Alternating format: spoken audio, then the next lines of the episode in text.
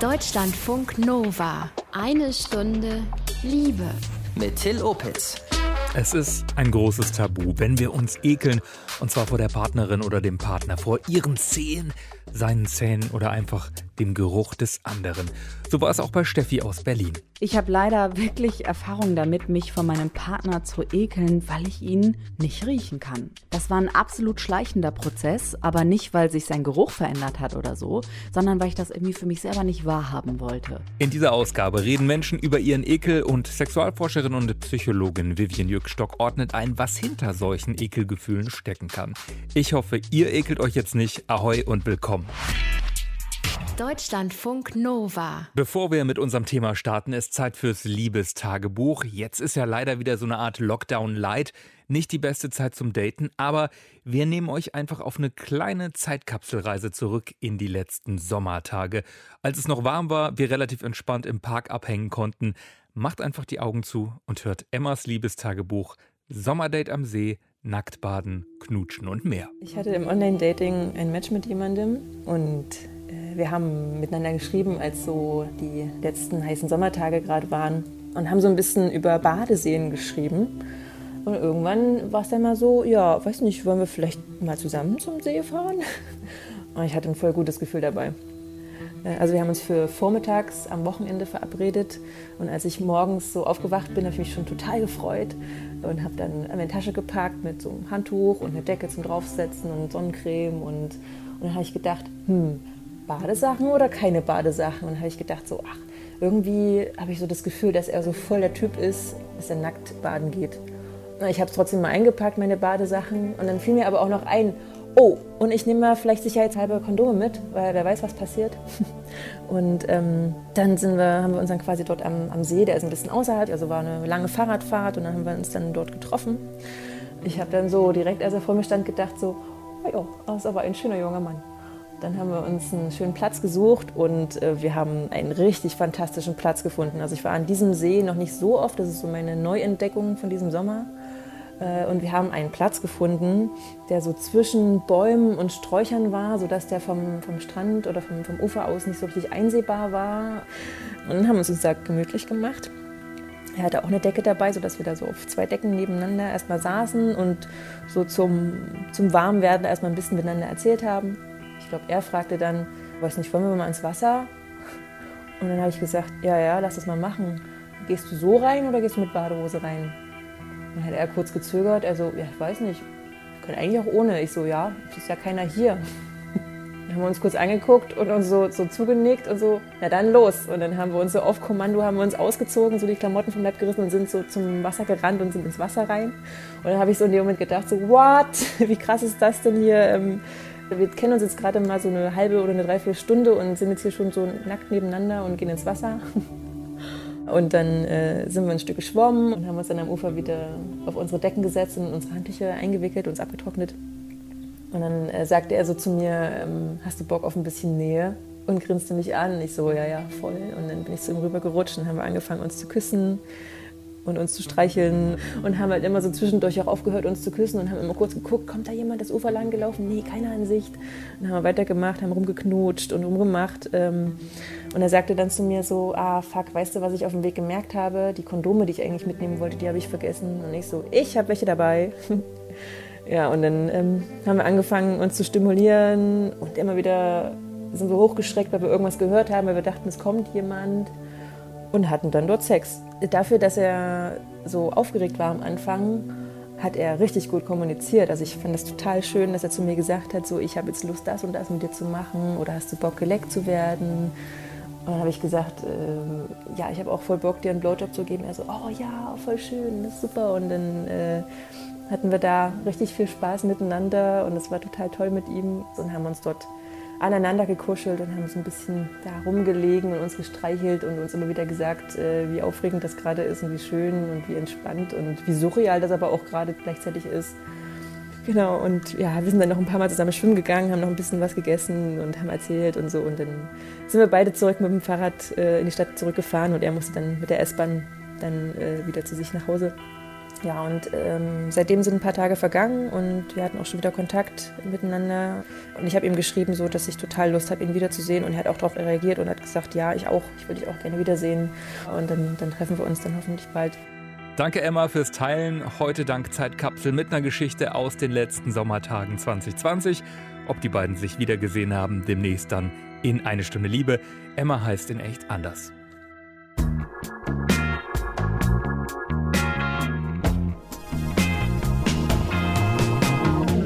Ja, es heißt ja immer so, wo die Liebe hinfällt. Aber was, wenn wir uns vor der Partnerin oder dem Partner ekeln? Oder zumindest vor bestimmten Körperteilen, Gerüchen oder man die Stimme vielleicht fies findet? Eine Stunde Liebe, Reporter Dennis Ajimang. Das kommt ja gar nicht so selten vor, dass wir uns früher oder später in Beziehungen ekeln. Ja, und das Problem dabei ist, dass es ein absolutes Tabuthema ist, weil es halt wirklich mit extrem viel Scham behaftet ist. Ja, man will ja auch seinem Partner oder seiner Partnerin nicht irgendwie wehtun oder sie damit verletzen. Manchmal taucht der Ekel auch ganz aus dem Nichts auf. Das Phänomen wird Sudden Repulsion Syndrom genannt oder auch zu Deutsch plötzliches Ekelsyndrom. Und wovor ekeln sich Leute am Körper des anderen? Das kann wirklich alles Mögliche sein, ähm, was man da irgendwie plötzlich äh, abstoßend findet. Die krummen Zehen der Partnerin, ein behaartes Muttermal oder sogar der natürliche Körpergeruch des anderen. Mhm. Du hast ja äh, in den letzten Wochen Menschen gesucht, die mehr oder weniger stark Ekel gegenüber der Partnerin oder dem Partner empfunden haben. Wen hast du gefunden? Ja, beispielsweise Steffi aus Berlin. Die war knapp drei Jahre mit einem Typen zusammen, den sie wirklich geliebt hat. Das Problem war nur, der hat komisch gerochen, vor allem nach körperlichen Anstrengungen. Zum Beispiel, als er vom Sport gekommen ist irgendwie, ne? Dann sind die Körperausdünstungen ja besonders präsent und da habe ich so ein bisschen die Nase gekräuselt oder auch so das Gesicht verzogen. Das war mir irgendwie nicht so richtig bewusst, ne? Aber da habe ich schon gemerkt, irgendwas passt mir nicht. Oder wenn wir intim geworden sind, ähm, im Bett war das zum Beispiel so, wir haben alleine schon nebeneinander gelegen oder ich hatte irgendwie das Kissen von ihm bei mir im Gesicht oder sein T-Shirt, das er eine Nacht anhatte oder so. Das hat mir alles irgendwie nicht gepasst. Meine Nase hat da gesagt, nee, irgendwie stimmt da was nicht. Ja, da war dann plötzlich so eine Distanz zwischen Steffi und ihrem Typen. Sie konnte ihn einfach nicht riechen. Und hat sie ihm das gesagt? Nee, das hat sie nicht gemacht, weil sie sich einfach nicht getraut hat, das zu machen. Das ist halt auch sein natürlicher Körpergeruch und der war wirklich sehr gepflegt und da konnte man halt auch nicht viel machen und deshalb hat Steffi das Geruchsproblem für sich behalten. Das ging natürlich nicht lange gut. Irgendwann war das dann wirklich so schlimm, dass sie seine Nähe nicht mehr ertragen konnte und an Sex war schon gar nicht mehr zu denken. Dass es nicht an ihr, sondern an ihm lag, das hat sie erst nach Monaten verstanden. Schleichend immer mehr und mehr hat es mir wirklich die Beziehung verdorben, ganz einfach. Also meine Libido ist komplett runtergegangen. Ich hatte gar keinen Bock mehr. So, dass ich dann schon gedacht habe, huch, was ist denn da mit dir nicht in Ordnung? Dann bin ich zur Frauenärztin gerannt, habe mir eine andere Pille verschreiben lassen. Dann habe ich irgendwann die Hormonspritze in den Oberarm bekommen. Dann habe ich komplett hormonfrei gelebt. Also ich habe die Pille dann abgesetzt, immer in der Hoffnung, dass sich irgendwie etwas ändert. Also es ging über so zwei Jahre Jahre schätzungsweise. Aber es hat sich einfach nichts geändert. Ja, und so war die Trennung dann tatsächlich unausweichlich. Danke, Dennis, über Steffi aus Berlin, die ihren Typen einfach nicht riechen konnte. Mehr Geschichten von Menschen und ihrem mehr oder weniger großen Ekel vor der Partnerin, dem Partner später. Deutschlandfunk Nova. Eine Stunde Liebe. Warum ekeln wir uns vor manchen Dingen, vor anderen so gar nicht? Warum auch manchmal vor Körperteilen oder Gerüchen der Partnerin oder des Partners? Das habe ich die Psychologin Vivian Jürgstock vom Institut für Sexualforschung am UKE Hamburg gefragt. Also dafür müsste man Ekel erstmal verstehen und äh, das ist schon ein sehr spezielles Phänomen mhm. eigentlich. Also es ist, es ist einer von den Grundaffekten. Das heißt, ein, Gesicht, was eine Ekelreaktion zeigt, es wird überall auf der Welt verstanden. Egal, wo man auf der Welt ist und einem Menschen ein Bild zeigt von, von dem Gesicht eines anderen Menschen, der sich ekelt, dann wird es verstanden. Das heißt, das ist etwas, was jeder Mensch kennt. Sehr elementar sehr elementar. Und bei diesen, bei diesen Emotionen, die alle Menschen kennen, die haben einfach auch eine, eine evolutionsbiologische Wichtigkeit. Das heißt, es ist wichtig, dass jeder Mensch auf der Welt weiß, wie Ekel ausgedrückt wird und, und äh, bei jemand anderem auch Ekel erkennen kann. Also ist es immer so ein Zusammenspiel zwischen evolutionsbiologischen Entwicklungen und dann kommt aber beim Ekel ganz entscheidend auch die Erziehung mit dazu, also die Sozialisation. Da wird es dann sehr interessant, weil nicht in jeder Kultur das Gleiche als eklig gilt. Haben Sie da mal ein Beispiel? Zum Beispiel wird in China mit äh, großem Genuss äh, werden da Maden und gegrillte Insekten gegessen und es schaudert uns dann hier, wenn wir es sehen. Also da gibt es dann die Mutproben, dass man den Ekel ein bisschen überwindet und es auch isst und stellt dann fest, schmeckt eigentlich ganz gut. Mhm. Da ist schon die Verbindung, dass Ekel sich oft auch mit anderen Gefühlen verbindet. Also das wäre sowas eine Verbindung zwischen Ekel und Lust. Dass Ekel auch in sowas Schauriges, äh, Lustvolles übergehen kann. Ekel kann aber auch in Angst übergehen. Also jemand, der zum Beispiel eine Insektenphobie hat, der wird nichts schaurig Lustvolles dabei mhm. empfinden, wenn er eine äh, gegrillte Made isst. Und bezogen jetzt auf eine Beziehung oder auf in einer Beziehung, wie, wie ist es dann da, wenn ich mich wirklich da vor, vor Teilen des Körpers oder dem Geruch des anderen, der anderen ekele? Gibt es da Erklärungsmodelle? Ja, es ist wichtig zu schauen, wo tritt der Ekel auf? Tritt er eben ganz plötzlich auf oder schon immer? Also manche Dinge verstärken sich so im Laufe einer Beziehung. Also wenn man zum Beispiel äh, den Geruch nicht mehr ertragen kann oder den Geruch nicht mehr mag vom Partner oder von der Partnerin, dann ist es eher ungewöhnlich, weil wenn jetzt der Partner oder die Partnerin nichts verändert hat, dann dürfte sich der Geruch auch nicht so großartig geändert haben. Aber wenn äh, zum Beispiel die Pille abgesetzt worden ist, ja, dann, dann kann es schon ja auch Veränderungen geben, ne? Ja, genau, dann schon, ähm, weil sich dann die hormonelle Zusammensetzung verändert. Heißt aber umgekehrt so ganz genau, woher ein Ekel kommt vor den Zehen der Partnerin des Partners, äh, dem Geruch. Wenn man jetzt eben keine hormonellen Gründe da hat oder so, kann man eigentlich nicht so wirklich sagen, warum? Also was man schon weiß, ist, dass Ekel hat sehr viel mit Geruch und Gucken und Spüren zu tun, also mit den Sinnen eigentlich. Ekel ist eine Reaktion, die auf Sinneseindrücke passiert.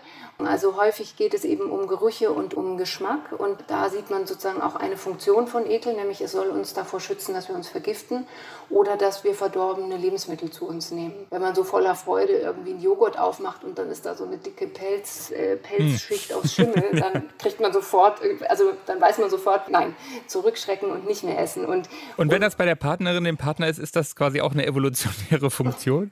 nee, das nicht, sondern da ist diese Spezialität vom Ekel wieder, dass der sehr schnell auf Assoziationen auch reagiert. Beim Geruch ist es manchmal so, viele Gerüche werden einfach so automatisch abgespeichert, ohne dass man sie so richtig bewusst wahrnimmt. Und da kann es unangenehme Situationen gegeben haben, wo ein bestimmter Geruch mit assoziiert wird dann. Wenn dieser Geruch wahrgenommen wird, reagiert man, obwohl man gar nicht wirklich weiß, warum. Im positiven Beispiel, wenn man morgens mit dem Duft von Kaffee am Bett geweckt wird, dann ist es meistens irgendwie eine schöne Situation, mhm. weil sich jemand um einen kümmert, weil man sanft aufgeweckt wird, weil vielleicht Sonntag ist und man sonntags immer den Kaffee ans Bett bekommt. Und so geht es aber andersrum eben auch. Dass unangenehme Gerüche sich so mit einschleichen und man gar nicht genau weiß, warum sind sie unangenehm, aber einfach schon reagiert. Wovor wir uns ekeln, hängt auch von der Sozialisation ab und davon, was wir zum Beispiel unbewusst mit bestimmten Gerüchen verbinden.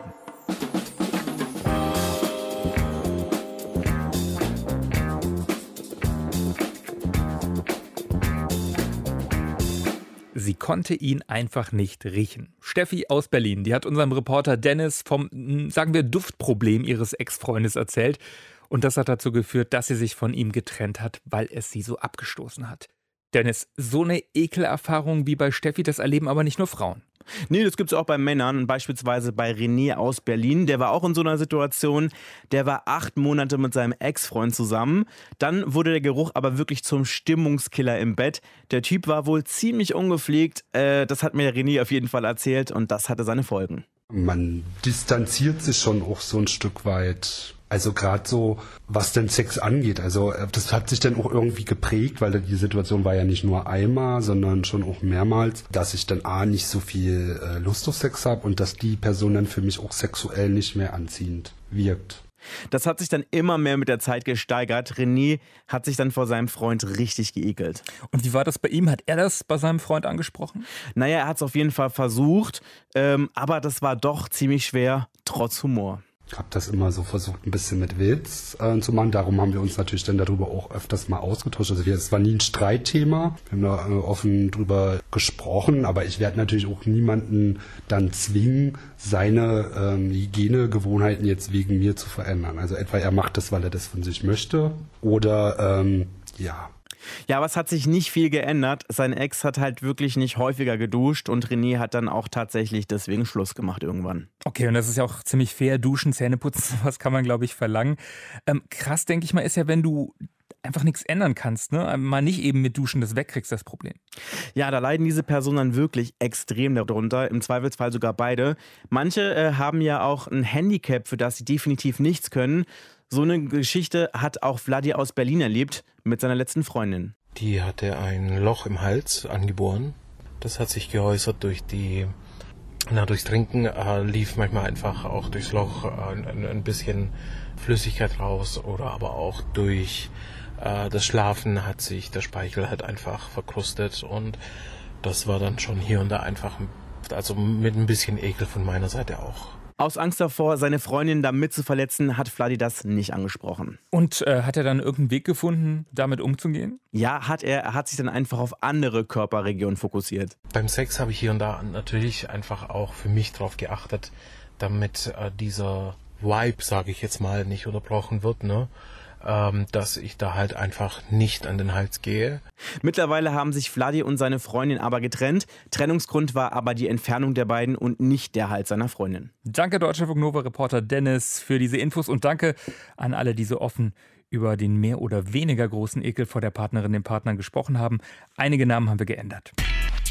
Deutschlandfunk Nova. Eine Stunde Liebe. Bei ihr sind Menschen in Therapie, Menschen, die sich vor Teilen des Partners oder der Partnerin ekeln. Vivian Jückstock arbeitet als Psychologin an der Uni Hamburg am Institut bzw. der Poliklinik für Sexualforschung. Und ich habe sie gefragt, mit welchen Ekelthemen Leute denn in die Therapie kommen. Also da geht es schon manchmal um Körperflüssigkeiten oder also so, dass Speichel irgendwie als eklig empfunden wird oder Sperma, das sind so die, die, die klassischen Körperflüssigkeiten oder auch ähm, Gerüche. Also da, da hat es dann sehr viel mit Sexualität direkt zu tun dass der Ekel da überwiegt und wenn nicht genug Lust entstehen kann oder eben einfach der Ekel auch zu groß ist oder Dinge getan werden, die man nicht mag, dann kann es manchmal zu diesen Ekelreaktionen kommen, wo ich in der Therapie Ruhe reinbringen würde. Also auch zu sehen, dass, dass Lust auch entstehen darf. Und wenn man was eklig findet, dann muss man es auch nicht machen. Also mhm. nichts ist schlimmer, als, als zu Dingen gezwungen zu werden, die eklig sind. Und dann wird die Reaktion übrigens auch heftiger. Also das weiß man, wenn, wenn Kinder gezwungen werden, irgendwie Sachen zu essen, die sie eklig finden, dann kotzen die die einfach aus. Mhm. Arbeiten Sie dann trotzdem daran? Ich sage jetzt mal, wir bleiben bei dem Beispiel von eben, wenn man sich vor Körperflüssigkeiten, Versperma zum Beispiel oder so, ekelt. Wie, wie gucken Sie dann, woran liegt das? Was ist der Ekel genau oder wie muss ich mir das vorstellen?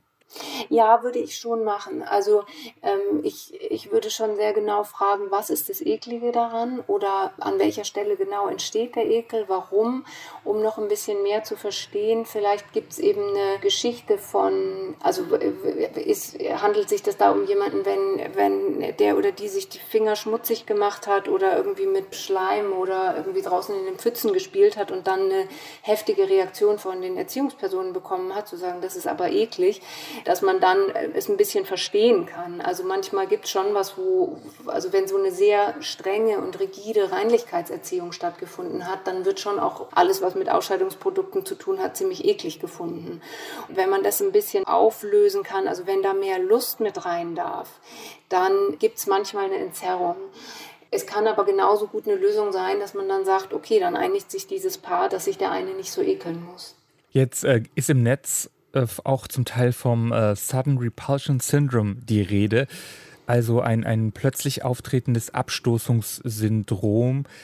Was können Sie zu diesem Phänomen seriös sagen? Ist es überhaupt was wissenschaftlich, medizinisch definiertes? Nee, also das ist wissenschaftlich-medizinisch nicht, nicht definiert. Das ist auch, auch jetzt nichts irgendwie, was man im Sinne einer Diagnose haben würde. Ich glaube, es ist so eine Beschreibung für ein, ein Phänomen, was äh, wahrscheinlich auch in Abstufungen stattfindet. Manchmal kommen ja Leute und sagen, ah, ich habe es endlich gefunden, das ist es jetzt. Dass, äh, wenn es eine leichte Ekelreaktion ist, wo man sagt, so, hm, ich, ich finde das einfach eklig, irgendwie, mhm. wenn sich mein Partner die Fußnägel schneidet, da mag ich nicht dabei sein, mag ich nicht zugucken, dann ist das ein bisschen was Normales sozusagen. So, wenn es die Partnerschaft nicht so stark beeinträchtigt oder sowas, dann ist man halt nicht dabei, wenn der eine Fußpflege macht.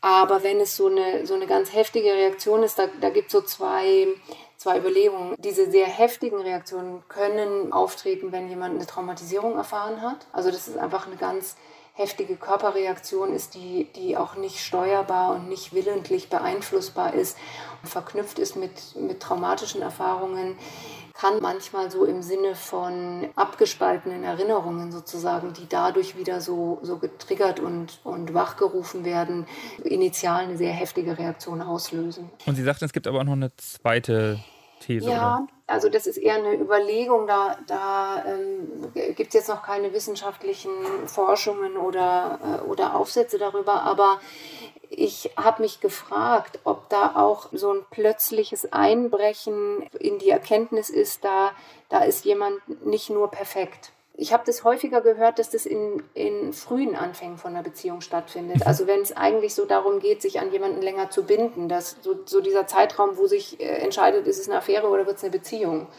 dass das häufig in dieser, an dieser Stelle auftritt, wo es darum geht, sich zu binden. Also ich glaube, dass Bindungsängste da auch mit reinspielen können. Und es geht auch darum, den anderen als äh, ja, kompletten ganzen Menschen kennenzulernen, der eben auch so seine körperlichen Seiten hat, die nicht immer nur nach Rosen duften. Dass das manchmal wie so ein Schock irgendwie kommt, das festzustellen, wenn der, wenn der idealisierte Partner, der uns ja oft auch vorgegaukelt wird, dass es so perfekte Partner gibt, wenn das plötzlich sichtbar wird, das ist eigentlich auch nur ein Mensch.